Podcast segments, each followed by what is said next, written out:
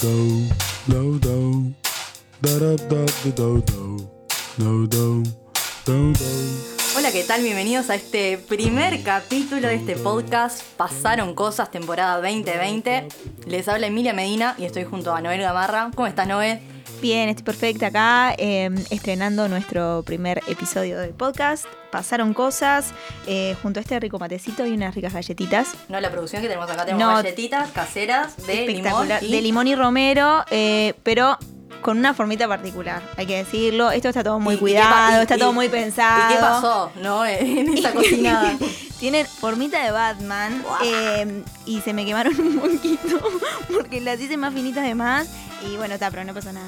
Igual son- eh, para mí es la mejor receta que te queda de galletas. ¿Sí? Sí, ¿Te para mí parece? son- sí. O sea, he probado varias y esta para mí es la mejor. Para vos es tu favorita. Sí. Bueno, ok, a- anoto el elogio en la receta. Bien, entonces. bien. Bueno, me encantó. Emilia approves. Eh, bueno, el programa de hoy nos convoca. Vamos a hablar de un tema, creo que es polémico, controversial, eh, que Exactamente. creemos que se ha vuelto como el principal tema de charla. Eh, charla random, charla a distancia, charla de reencuentro. Hoy vamos a hablar de la virtualidad. Ajá. Pero para eso tenemos un invitado que quiero no que vos lo presentes a este invitado. Me parece perfecto. Eh, el invitado que vino en el día de hoy es una persona muy especial, invitado de la casa, invitado de honor, un tipo gra, eh, un tipo que el juego, nada, lo une. esto. es claro, ¿viste? Esto es un espacio de cuidado y de Sí. mucho mimo porque si no nos bombardeamos nosotros, Sí, sí, escuchamos no, una no vienen más. Eh, con nosotros está Rodrigo Aguiar, bienvenido, Rodriguito, ¿cómo estás? Muchas gracias a ambas por la invitación y por la introducción esa llena de elogios, la verdad que Por no hacía favor, falta tanto. podría seguir este, pero Rodrigo, capaz que. Lo En otro momento capaz. En otro momento ¿no? te hago, sí. En un día podemos hacer homenaje a Rodri. Ahí va, un programa. Rodrigo- oda- a Rodrigo Lo, damos- Aguiar. lo ponemos a él, el conductor. El La verdad que no me hoy. molestaría. Encanta. Bueno, eh, en esto de pensar la virtualidad, eh, vamos a traer recursos para pensarla, ¿está? Bueno, ¿qué, ¿qué es? ¿Cómo se puede definir? Porque sabemos que la virtualidad llegó hace tiempo y cuando llegó, llegó para quedarse. O sea, pasaron cosas y... Pasaron años. Años y acá estamos, pensando en la virtualidad. A mí me pasó, en- no pensando en esto de qué tema hablar, me pasó que, bueno, en este último tiempo todos, todo el mundo sabe como qué está pasando en la coyuntura, COVID, eh, coronavirus, pandemia, caos en el mundo. Pasó a que yo empecé a tener, o sea, todos los encuentros los pasé a tener 100% virtuales, o sea, Sí. facultad, trabajo, sociales. Y tal, y ese tiempo de frente a las pantallas es como que nos, no sé, nos dominó y nos cambió. Entonces sí, sí. Teníamos La manera de soñar también, incluso. todo, todo. O sea, yo ya casi que no, no duermo, ¿no? Sí, la- la- eh, ¿Cómo es el sueño? REM, RAM. No, no. No, capaz que eso podemos traer un otro, especialista. sí, O- claro. Otro programa. Pero da, ¿no? no importa. Bueno. Hoy de este espectro que se abre gigante de la virtualidad, vamos a hablar de los juegos virtuales, los videojuegos, desde la voz propia de un jugador. do do do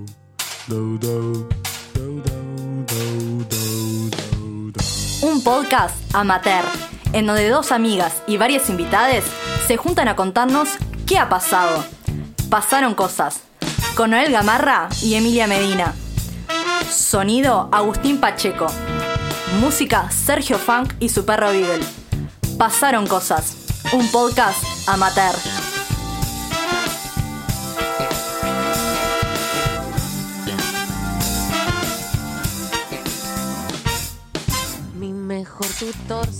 Así que Rodri es el jugador estrella, invitado. De el Son día de hoy. Sí. Años de jugar. Y bueno, eh, vamos a arrancar jugando entonces. A Me encantó. Eh, Esto no lo sabía. Esto, Rodrigo, Rodrigo en este momento se está enterando de que va a jugar. y en este juego tenés que responder eh, automáticamente. No, no hay que pensarle mucho, no hay que darle mucha vuelta. Lo, o sea, lo que salga primero, pimba. Es un ping-pong. Un ping-pong. nosotras preguntamos, vos respondés. Un vocablo solo.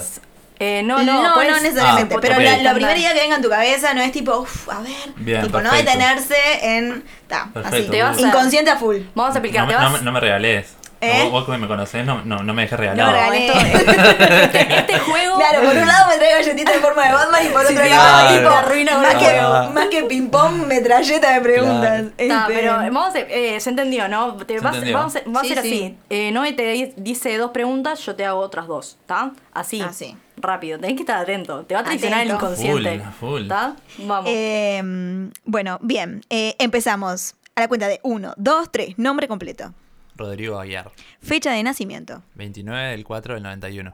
Bien, una esquina. Durán y Convención. Ah, yo la pensé. ¿no? Última vez que lloraste. El martes. Bien. Porcentaje perfecto de Ferne. 70-30. Un número. 77. Último juego que haya jugado. GTA 5. ¿Datos móviles o Wi-Fi? Wi-Fi. Episodio favorito de Star Wars. 3. ¿A qué viniste? A estar con una amiga. Ah. Ay, muy bien. Bueno, me encantó esta presentación. Ping pong, Espectacular. ping pong, ping pong. Bueno, ahora dejando de, de lado el juego, una presentación posta, una Claro. autobiografía. ¿Cómo te gustaría presentarte vos? O sea, Autobiografía. ¿Cómo te sentís cómodo presentándote? ahí va. Yo soy yo, no sé qué decirte. O sea, mm, soy gamer for life. Por eso un poco estoy acá. Em, no, capaz que dar un poquito de contexto de por qué capaz que puedo hablar un poco más de esto. Em, estudié eh, una cosa que se llama licenciatura en Ingeniería Audiovisual en la Universidad Católica. Y es, eh, es una carrera de cuatro años. Y después, em, actualmente estoy en quinto año de Bellas Artes en el área de lenguaje digital. A su vez, eh, desde que, no sé, tengo prácticamente uso de conciencia o desde que apareció la primera computadorita ahí por casa que no tenía ni Windows en ese momento y traía los juegos en disquete de tres y medio. Era el Carmen San Diego, Mortal Kombat 1 y Carmen demás. San Diego, palabras mayores. Eh, nada, estoy viviendo un poco eso de eh, el ludo virtual. Este, y nada, con diferentes experiencias eh, muy satisfactorias. Este. Y no sé, no sé qué más les puedo decir. Perfecto, no, está perfecto, Bien, estuviste genial. perfecto. Eh, creo que la gente ya, ya te conoce con eso, ¿no? Y Un es poquito. gran parte de, Desde- de mi personalidad. De tu diría. personalidad, claro, ya te, te Sí, conoce con eso. A ver, también me gusta andar en rollers y salir con amigos y Claro, tomar sí. cerveza, ¿no? Pero Claro, digamos claro. que esa parte... Hay como prejuicios, ¿no? Frente a la gente. Exacto, eh, eso, eso quería... Claro, la no, no, palabra hay que- es un prejuicio, o sea, ¿no? Encasillar a esa gente que videojuegos. Esa gente igual es... Sí, sí, horrible. esa gente. Esos no raros. O sea, No. hay que aclarar que Rodri no, no vino con su sillón, no está cubierto en telarañas, digo, no es tipo que vive así, ¿no? Sí, igual dame un segundo que le tengo que dar de comer al Tamagotchi acá. Era joda, era joda. Nerd alert. No lo entendí. Vamos a reírnos qué pasa. este, ¿qué te iba a decir? No, bueno, pero en, en esto de también, ¿no? De, de- de pensar esto que vos decías, ¿no? De, de muchas pantallas. eh. Rodri, por ejemplo, en, en su casa, en su cuarto, aparte de, ¿no? de, de lo que trabajabas, este, tiene dos pantallas. Es la primera vez en mi vida que yo vi a alguien que tiene- en su escritorio tiene dos pantallas. Y acá Sí. Aparte, a- aparte Pachu. de, de, Pa- de Pachu, pero es que a mí me, me llamó la atención, ¿viste? Eh, vamos a aclarar que Pachu es nuestro sonidista. Claro. que tremendo laburo. Y Sí, ahí tiene dos pantallas también. Y un aplauso para Se ve honores que, ahí. aplausos, para mí debe ser de la gente que anda con, con la tecnología, es inevitablemente tiene dos pantallas. Me Claro, pasa eso también. sí, tal cual, como, sí. Bueno, en, en mi caso, en realidad, que además tengo tres, no dos, lamentablemente. no, en realidad, o sea, los dos monitores que son el mismo monitor y están calibrados igual, iguales, eh, son para laburar, porque algo que no dije es que laburo en postproducción, entonces para eso es, es básicamente necesario. Y ta, después está la tele del cuarto, que bueno, no la tengo conectada nunca, pues siempre estoy laburando, pero sí cada tanto pinta ver Claro. una película tirado así desde la cama de lejos, voy y conecto la tele que es un poco más grande. Claro. Nada. Pero eso, son tres nodos. Es verdad. Bueno, muy bien. Este, bueno, ta, y, y en esto, ¿no? De las pantallas y de la virtualidad, es esto a lo que, ¿no? No- Nos queríamos acercar como a pensar. A lo que nos y- convoca. a lo que nos convoca en el día de hoy. Eh, y te queríamos preguntar, ¿no? Preguntarnos a todos para ir pensando juntos, eh, ¿qué es la virtualidad y, y cómo podríamos definirla, ¿no? Eh, es la virtualidad, aparte de un concepto, es un lugar, es un espacio, este, eh, Se habita. es- claro, es un lugar, entonces si es un lugar se habita, ¿qué, qué es lo que pasa por esas callejas de la virtualidad? Em, Bien. Eh, sí, a ver. em, primero que nada, hablemos un poco de la definición capaz. Este, em, buscando ahí un, un poquito, ¿no? A ver, creo que todos tenemos una idea de lo que es la virtualidad o, o cómo la vivimos hoy en día. Este, buscando ahí un poquito las definiciones más formales, digamos, eh, vi una que decía eh, que solamente existe de forma aparente y no es real. Bien, eso ya, a ver, eh, sin entrar mucho en lo que es la realidad. Lo demás, filosófico, ¿no? Exacto, claro. sin entrar mucho en lo filosófico. Sí, existe en, en un contexto que no es tangible, tal vez. Este, pero que sí, yo creo que es real, como lo vivimos, porque Mm. tiene eh, repercusiones reales sobre lo que hacemos, sobre cómo nos sentimos, eh, sobre las cosas que nos gustan o las cosas que consumimos. Eh, eso está todo el tiempo ahí. Este, y, y por el lado de, mm, a ver, de si se habita o no, que eso sí ya es un, un poco más filosófico, a ver, en el sentido de se habita, no de se vive, no, no de, de vivir de eh, existir ahí, sino de vivirlo tipo...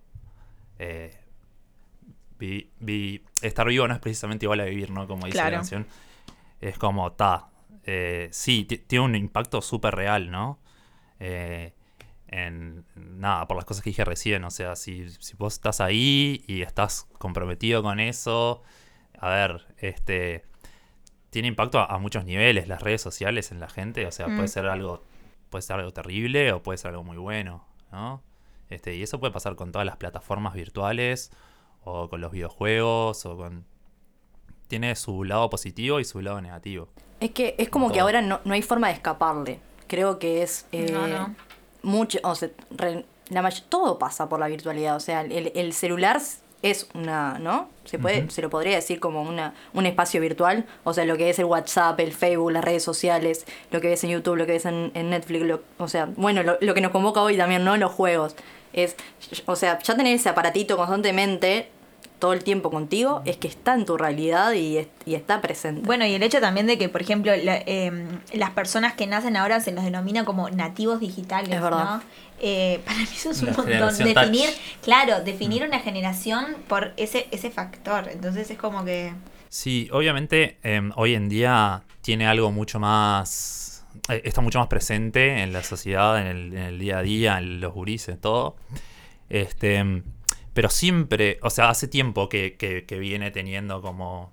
A ver, est- esto que estamos grabando ahora y esto que estamos hablando se va a transformar en un podcast. Y esto se va a consumir ¿Ah, de sí? forma virtual, ¿no?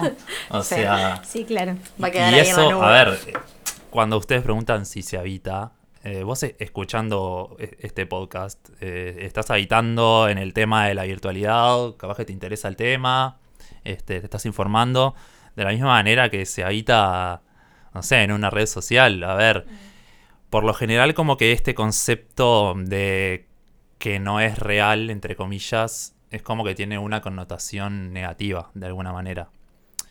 Eh, sí, no, no es tangible, pero si vos las cosas las vivís y te suceden, este, y si tenés o haces algún tipo de contenido y en las redes sociales te critican y te dan palo, y todo eso te afecta a vos.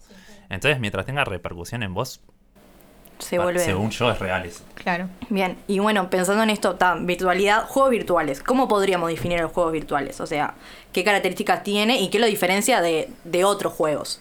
Bien. Em, a ver, características tienen eh, muchas. Eh, te podría hablar, no sé, de, de la diferencia de, de género, o sea, la cantidad de géneros distintos que hay, de las cantidades de distintos tipos de narrativas que hay dentro de un juego. Hay aventuras gráficas, hay mundos abiertos, hay juegos de point and click, hay juegos de disparos que no tienen historia. Este, a ver, eh, una de las características principales, creo yo, eh, es que eh, vos te sumergís en, un- en una historia de alguna manera, te están contando algo como si fuese, o sea, es un producto audiovisual, ¿no? Como si fuese una película, pero a su vez vos eh, como que tenés influencia directa en el resultado de, de lo que pasa, digamos. O lo estás viviendo o es como otra manera de identificarte con el personaje, jugarlo y ser vos y ser vos el que va y hace eso, que haces esa otra cosa. Además, después están los juegos donde tenés diferentes posibilidades de te salvo, o te mato, o te ayudo, o no, o te robo. eh, Claro. Diferentes Vos, eh. Emi, eh, ¿vos alguna vez jugaste a un juego de estas características, un juego virtual o algo así? Mi. Nunca. Me pasa Mi es que. nunca. No, la verdad que no. Candy Crush y todas estas cosas que en un momento explotaron. Eh, no, ca- nunca le agarré al juego. Me pasó que, a ver, soy de una generación, eh, me gusta decirla bisagra, gosne, porque yo soy del 98, o sea, nací cuando todo estaba sur O sea, se podría decir que sí estaban los juegos virtuales porque existían, pero es como que no estaban. eh, como que no podía acceder todo el mundo. Entonces en mi casa no había computadora, había televisión. Mis padres son cero tecnológicos. Ahora sí, porque eh, yo podría decir que en esto que me. O sea, creo que tengo como un parecido a esta. ¿Cómo es que se llama esta generación? Nativo digital. Touch. Nativo digital, touch, Touch. que, Bueno, que ya touch. manejan todo. Tengo, digo, siento que tengo bastante facilidad para darle a esto de la tecnología, pero en mi, en- como en mi caso no había, no. Me acuerdo que una vecina de arriba, el padre era re tecnológico, tenía tipo, se grababa todas las películas, los CDs, y yo iba, solamente accedía a, eso- a- a esos juegos y yo iba a la casa de ella, pero porque mi casa no, Mm. no estaba. Pero ahora la gente nace y es muy fácil acceder a los Claro. juegos virtuales, o sea. En la escuela, no sé, tampoco me acuerdo, estaban los esos Disquetes. los disquetes en los juegos y era el Mario, lo único que podíamos jugar. Pero ta, es por mi historia personal Claro. de, de que no era fácil acceder porque era la gente que tenía plata. O sea, literal. Sí, eh, me acuerdo que, por ejemplo, eh, en mi casa cuando llegó la, la computadora, eh, la computadora vino como de regalo con, eh, no sé, 9.900 juegos. Y, mm, y aparte, yo eh, tengo varias hermanas, pero Vero, que es la hermana que me sigue, con la que estábamos eh, la mayor parte del tiempo jugando juntas, eh, siempre tuvo facilidad y curiosidad por lo que es computadoras y por lo que son... eh, bueno, sí, computadoras y todo lo que es programación y todo lo demás, de hecho se dedica a eso, pero nosotros jugábamos mucho en la computadora al Carmen, por ejemplo, y después algunos jueguitos que eran como de, de búsqueda, ¿no? Que eran unos que llamaban, por ejemplo, Egipto, Azteca, Maya. eh, no sé si los tienen, pero eran No, me espectaculares. hiciste acordar, o sea, de los juegos que habían en las computadoras que no necesitabas internet. El Buscaminas, o sea, nunca lo aprendí a jugar, pero era un clásico. ¿Quién? El que lo O sea, hizo. el que lo- era tipo apretar cosas y bueno, que apareciera ¿Cómo la. es la lógica de tu la- señor, la- por favor? Después el otro era el, el que en realidad están en, en los casinos. Ay, Flipper me mata. Ay, me era encanta el pinball. El pinball. Me o sea, era encanta. como juego que no necesitabas internet, Claro. el solitario. Pero a veces pienso como que son juegos que están en la realidad. No la de Buscaminas, pero no, pero el. ¿Cómo era el, el, El, el, el pinball. el pinball? Y el solitario son en realidad juegos que están en la. en- no en lo real y lo pasaron en la digital. Y, Mm. para, y pensás ahora en el truco. Me hiciste eh. acordar que eh, Parece tremenda revolución. también en, en esa misma computadora, que fue la primera computadora que pila de juegos tenía, pero había un pinball que era de eh, James Bond. ¿Por qué? Eh, entonces, cuando pasabas el nivel, te aparecía una escenita de, de una película de James Bond. No, no, bizarro. Igual quiero, vamos a, Vamos a retomando el todo profesional. esto. Bueno, nosotros estamos hablando de, De- de la- de- nuestra vida. De nuestra experiencia Sí. de No, jugadora con que es muy Que- escueta, ¿no? Es muy- Vale, pero para algo trajimos un profesional. No, lo que yo estaba pensando en esto de los juegos prohíben y habilitan cosas. A mí lo que me pasa con los juegos virtuales es como que está programado. Si puede haber algo, eh, no puede haber improvisación. A lo que voy eh, siento como que está programado, hay... Claro, que no hay eh, espacio de caos. Hay, eh, Ahí va, no hay espacio de caos o A ver. as- eh, hay infinitas posibilidades o, o es Claro. limitado. Bien. Eh, hay, a ver, eh, no es una sola la respuesta, pero an- antes que nada, eh, a ver, vos recién como que hacías referencia a algo como que dijiste, bueno, no sé qué, un juego que lo hicieron en la computadora y, no- de- y lo otro era la realidad. ¿no? Hmm. Y lo otro- Ahí va, del juego real al... Claro, al virtual que es el mismo juego, pero en, en virtual. Eh, sí, a ver, hay, hay una de- definición que es más como de remontada un poco al, al origen de, de la palabra virtual, eh, que viene del latín, virtus, que dice aquello que tiene virtud para producir un efecto pese a que en realidad no lo produce, ¿no? Esto es cuestionable, ¿no? Sí, sí, es muy sí, sí. cuestionable, de nuevo, Sí. la palabra en realidad, entre comillas, porque Claro. ¿cuál es la diferencia entre, o sea, obviamente la tiene, ¿no? Pero ¿cuál es la diferencia entre un ludo de cartón con piecitas y un, un ludo en la computadora, ¿no? Eh, a ver, eh, sí, las cosas están programadas, eh, el ludo está programado. Siempre, siempre tiene las mismas reglas, lo único que cambia es el numerito que vos sacas con el dado Claro. o la pieza que elegís El, mover. el azar. El ajedrez está programado, siempre son las mismas piezas, siempre tienen los mismos movimientos. Eh, Claro, la de hecho hay libros y ahí- manuales para, para el ajedrez, por ejemplo. Sí, o sea, sabemos que el ajedrez es un mundo, o sea, a- Mm. a ver, de Estrategia posibilidades, y posibilidades, estrategias sí, sí. y, eh, no sé, el, el que sabe jugar a fondo sa- sabe eh, la cantidad de infinita tipo de posibilidades que tiene. Tal cual. Bueno, a ver, eh, algunos juegos, por ejemplo, el Buscaminas, eh, que los mencionabas recién, en realidad eh, no, no te da la libertad que te da un juego de hoy en día, que es tipo un mundo abierto, que ahí sí puedes hacer lo que quieras. O sea, el, el Buscaminas es siempre la misma regla, siempre el mismo método, cambian los lugares de las bombitas. Y cada vez lo tenés que ir resolviendo y es como un proceso como más matemático o, o repetitivo, digamos. Claro. Eh, sí, algunos juegos son una historia fija, eh, que no te dan, simplemente avanzás y ves cómo se sucede y siempre te enfrentas a los mismos enemigos. Otros juegos te meten en un mundo y tenés que hacer ciertas cosas y las puedes hacer en el orden que quieras o directamente no las haces y vas y haces otras cosas. Claro. Eh, Claro. A ver, en ese sentido es muy amplio. Bien.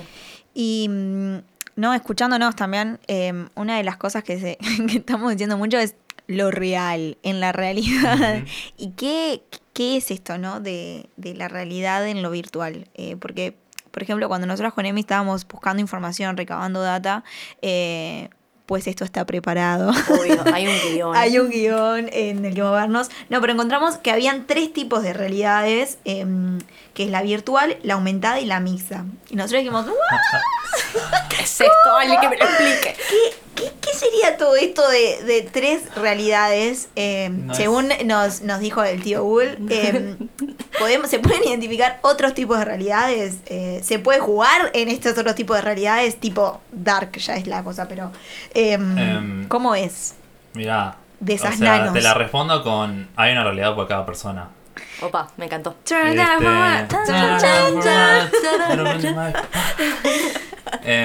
no, a ver, eh, eso es una clasificación Mm. X en base a, a- a cómo se ven, a cómo se ven las cosas. Eh, la realidad aumentada es, es una tecnología que es básicamente tener una app que lo que ve es la cámara de tu, de tu celular o de tu aparato móvil. Y lo que hace es un software que tiene que detecta determinados patrones, por ejemplo, un cubo o determinadas formas. Y en base a eh, cuando detecta esos patrones, arriba, a- o sea, a, a través de tu celular, no a través de tu pantalla, Mm. imprime algo como en 3D en el espacio ese. ¿entendés? Este mm, que nada, que lo que hace es eso. O sea, imprimen en tu pantalla Claro. tipo algo como espacialmente dentro de ese dentro de lo que vos estás viendo a través de tu celular. Claro. Em, no sé si te acordás de las Sí. imágenes de, del circus de la Sí. gente de Bellas. Sí, es verdad, es verdad. Bueno, esa era realidad aumentada. Claro. Vos tenías unas imágenes, unos cuadritos. Claro, vamos a contarles un, un proyecto Claro. que se hizo eh, para mm, una materia Una materia eh, de Bellas, de Bellas Artes, de sexto, ¿no? de sexto, sí, Seminario. seminario 3, nivel 3, Exacto. en el que, bueno, Rodri y yo somos estudiantes eh, de Bellas Artes.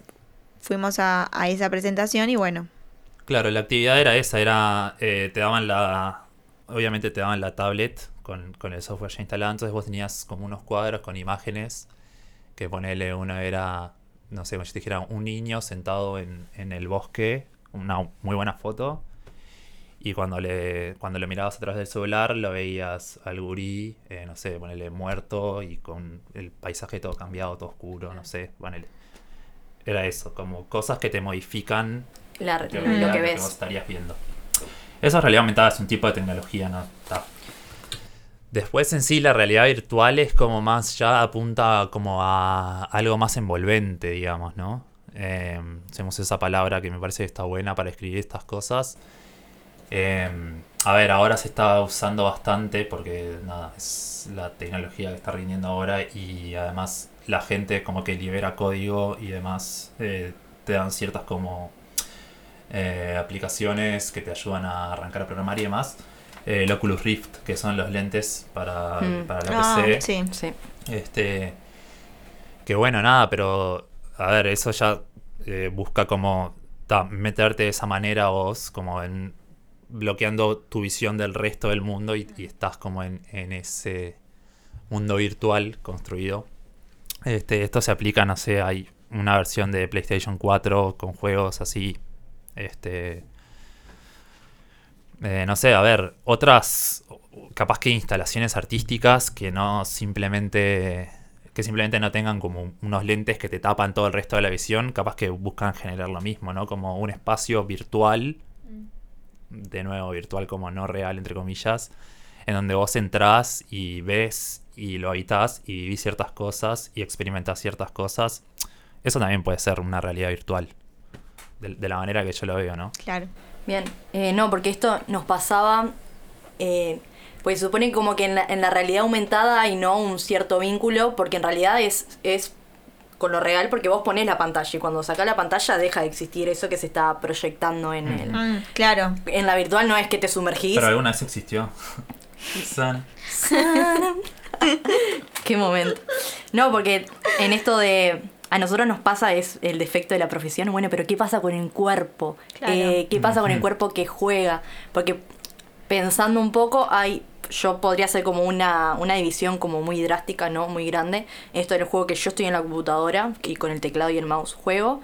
Y otros juegos que son con sensores, eh, que hay una conexión entre lo que yo siento, lo que transmito, mis frecuencias, eh, mi transpiración, y se traduce en el juego. ¿No? Es como, podríamos hacer como esas dos grandes diferencias. Claro. Y qué pasa con el cuerpo en cada una. Y lo que activa también la memoria corporal, el, el contacto con el otro también, ¿no? Sí. Este, al, al- en el encuentro con el otro. Y esto de pensar el, el- el encuentro, pero desde el cuerpo, ¿qué pasa cuando el juego lo llevamos, nada, a lo virtual? A ver, em, es algo muy personal, obviamente, ¿no? Es algo muy personal. Sí. Em, Sí, podríamos eh, preguntar lo mismo de cualquier actividad, o sea, podríamos preguntarle a un pianista qué le pasa por el cuerpo cuando toca el piano, ¿no? Eh, a ver, eh, es algo súper O sea, personal. un pianista se bajó la aplicación, viste, que, que puedes tocar el, Sí, sí. ¿cómo es que se llama el pianito en, la- en la- en el celular? No Es- sé. Eso es desde el lado de desarrollar una actividad que sea lo que a vos te llena o te gusta, que para mí jugar videojuegos es algo que me encanta, que es algo que me llena mucho. En, en general, ¿no? Como, y por las características, nada, por todas las características que tiene. Pero más hablando de lo virtual, eh, como ya hablaste, a ver, hablan de sensores y demás, eso ya es como un, un mundo que todavía no se... A ver, ha- han habido muchas exploraciones y muchas pruebas. Todavía no está ni del todo como desarrollado, ni mucho menos masificado. Pero sí hay, hay cosas, como por ejemplo el, el cine este 4D. que se Ahí va, sí. 4D, 5D. Nunca no sé, fui. o, algo así. hay- o muchas Yo ya tampoco. demasiadas. Pero a, a eso iba hoy con lo de la instalación artística. Es un poco lo mismo, ¿no? O sea, vos- es, Claro. es hacerte vivir una experiencia, pero con estímulos físicos, en este caso, o de, de otro tipo. Este, que te, que ayudan una a generar suma- la atmósfera. claro, como un método narrativo diferente, o sea, como más... Más, no sé, más incisivo en lo físico. Claro, o, re- o digo. recursos. Otro, a ver, es como. Es. ¿Cómo planteo yo el juego y cómo hago entrar a la persona en el juego? Capaz que. eh, yo, capaz que entraría mejor en un juego que estoy en conexión, que siento estímulos, que en un teclado que estoy frente a una pantalla. A mí es, en mi, en mi opinión personal, porque es el, recurso. también. Claro, o el, el, Por el- el recurso que usan para, para aprenderte, porque es esto, hoy hablamos de la luz estética, ¿no? Ahora estamos en la mesa y tenemos al Yoda ahí, tipo, bien nerd, pensando en esto de qué, qué es lo que te invita a jugar. Y, y esos recursos Claro. que se utilizan en instalación artística es lo que te invita a jugar. Exacto. Es, para mí me parece como genial. Ah, ahí quedó paradito. Eh, Ahí quedó ya. Hay otras características también de los. Sobre todo hoy en día con la masificación del internet, ¿no? Mm. Este, y la, la banda ancha y todo eso. Este. La banda hecha es un grupo de cumbia. Sí, La sí, sí, banda- sí. La banda Banda uno. ancha. Em, no, la fibra óptica y demás, eh, cada vez más, este, las, las comunidades online y el, el- como el encuentro ese que se da y cómo todos los juegos van tendiendo del, del single player al multiplayer, ¿no?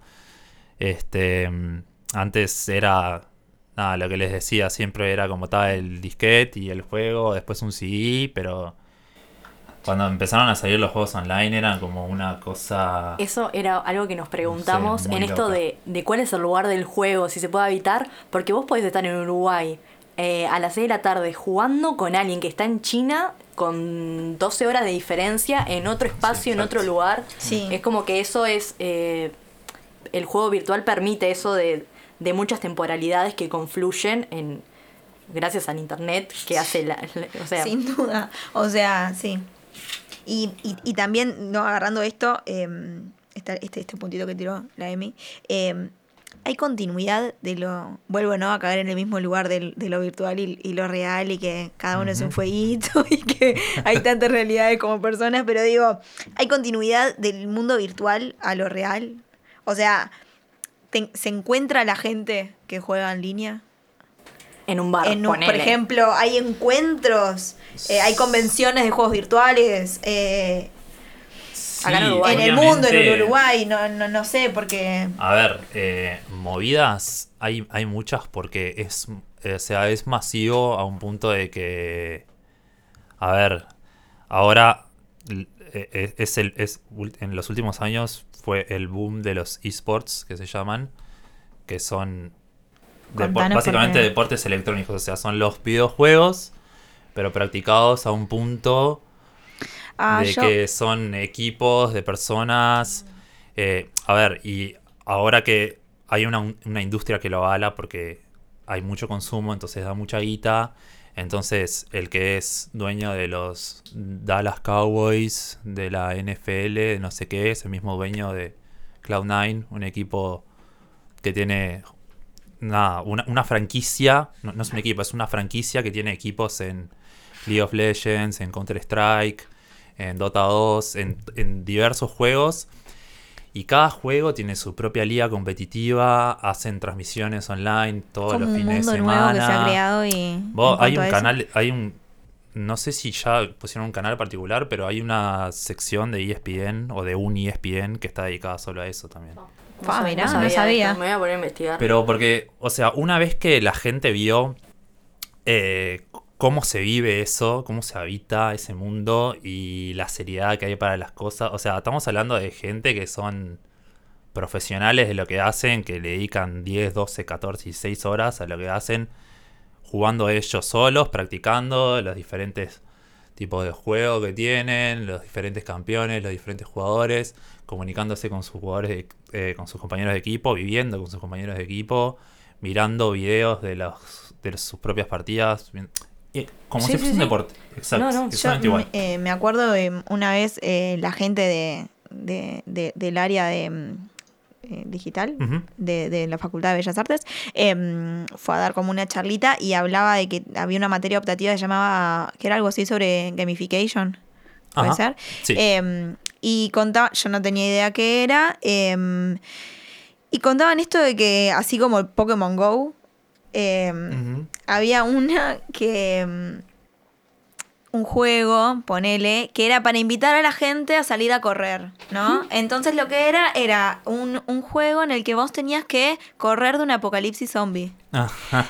Entonces era, vos estabas con el celular, eh, digo vos, ¿no? Yo no, lo- no me lo bajé, eh, pero o sea, la gente se la descargaba. gente se la- descargaba este Sí. juego de- cuyo nombre desconozco y salía a correr, le marcaba la ruta en la que seguir, porque tipo, eh, no sé, seguí tantos metros porque en tanto, no sé qué, hay un eh, apocalipsis zombie. Eh, desvíate, no sé qué, y anda, y ponele acá había un supermercado, y anda a comprar no sé qué ese supermercado que está liberado, no sé qué, cha, me hacía acordar esto de cuando hablabas de los juegos. eh, A ver, dos, dos cosas me, me surgen de lo, que, de lo que me decís. Una es que mm, justo Pokémon Go es un caso bastante particular porque es, es como fue in- innovador en el sentido de que justamente lo que buscaba el juego era crear una como un espacio social por fuera del juego en donde la gracia era vos vamos a tal plaza que hay tal Pokémon y vos ibas para ahí y había cinco gurises más tipo Y aplicaba la realidad aparente, ¿no? Porque vos con el celular te aparecía el bichito. Ah, sí, Aumentada. la- la Aumentada, aumentada, aumentada. Sí. O sea, Sí, entendimos exacto. lo que dijo Rodri. Sí, ¡Vamos! eh. Un, un poco distinto, pero sí, porque es- Ah. ahí eso funciona más por geolocalización y lo de realidad aumentada es tipo, te- el- la cámara ve patrones y en base a esos patrones los Ah, no entendimos tanto por ahí. Bueno, pero iba por ahí. No, pero Ta, sí, pero estuvimos es acerca. mismo, la mismo. de decir aparente, O pero sea, es de- aumentada. Vamos a aclarar, es realidad aumentada.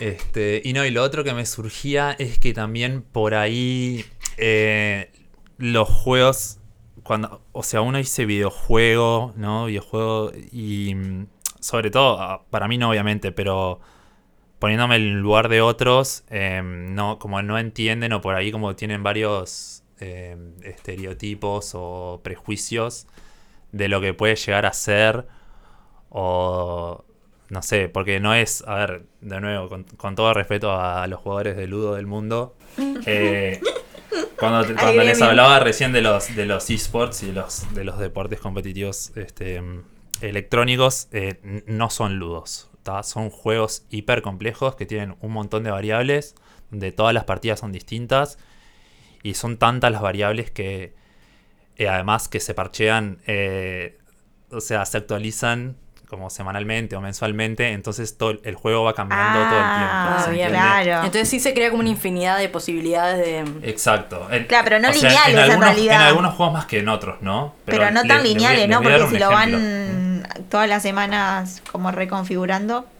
Sí, o sea, tocan, tocan ciertos aspectos que modifican como la escena competitiva eh, hacia donde los, los desarrolladores creen que, que debería ir y lo hacen mejor. Este, pero no cambian los, los aspectos fundamentales del juego, ¿no? Y les voy a dar un ejemplo como para hacerlo como más tangible, porque capaz que es todo mucho, mucho muy imaginárselo. Pero ta, todos conocemos el fútbol, ¿no? 11 contra 11, una cancha de determinadas medidas, el área mide tanto, el arco mide tanto, bla, bla, bla. Ta.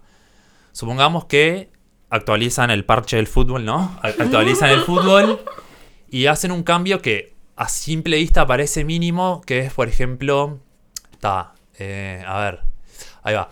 Eh, el arco ahora, en vez de tener 9, ponele, no, no me acuerdo cuánto tiene, pero ponele, en vez de tener eh, 9 metros de ancho y, y 2 de alto, ahora tiene 11 de ancho y 3 de alto. Se te con- reconfigura todo. Claro, entonces, eh, a ver, la, la gente como que tiene un- una idea de cómo juega y el 4-3-3 o el 4-2-4 y cómo tenés que parar a tu equipo y no sé qué. Pero si resulta que tu barco es mucho más grande ahora, de un día para el otro parchean, el arco Sí, sí. es mucho más grande.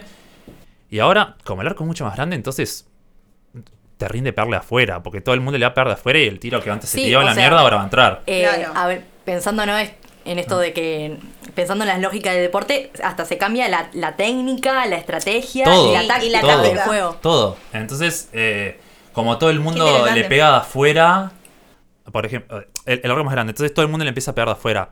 Entonces, desde el punto de vista defensivo, decís, está, no, no me rinde defender de dentro del Claro. área porque igual están pegando afuera. Entonces, adelantás a toda tu defensa. Entonces, como vos adelantás a toda tu defensa, al atacante se le ocurre una estrategia para contrarrestar la adelantada de tu defensa. Y eso va evolucionando todo el tiempo. Entonces, ahora, de un día para el otro, la pelota pesa el doble. Entonces, como pesa el doble, ya no es tan fácil pegarle afuera. Entonces, Sí. tenés como volver a retrasar tu defensa, pero a su vez, como pesa el doble, los pases son más rápidos.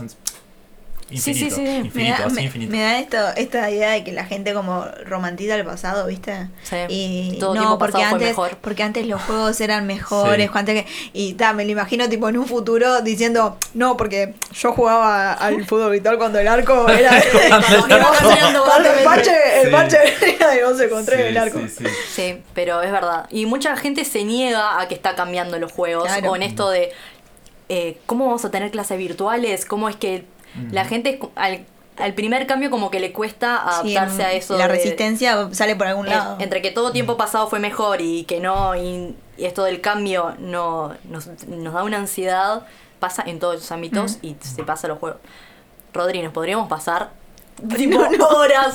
Bueno, hay que hacer un segundo capítulo y seguir No, es- pensando. Es, un- es muy amplio y, y ta. Y son infinitas las posibilidades porque además también son diferentes juegos, todos, unos no tienen nada que ver con el otro. Y se vive de diferente manera, se compite de diferente manera. Las transmisiones de...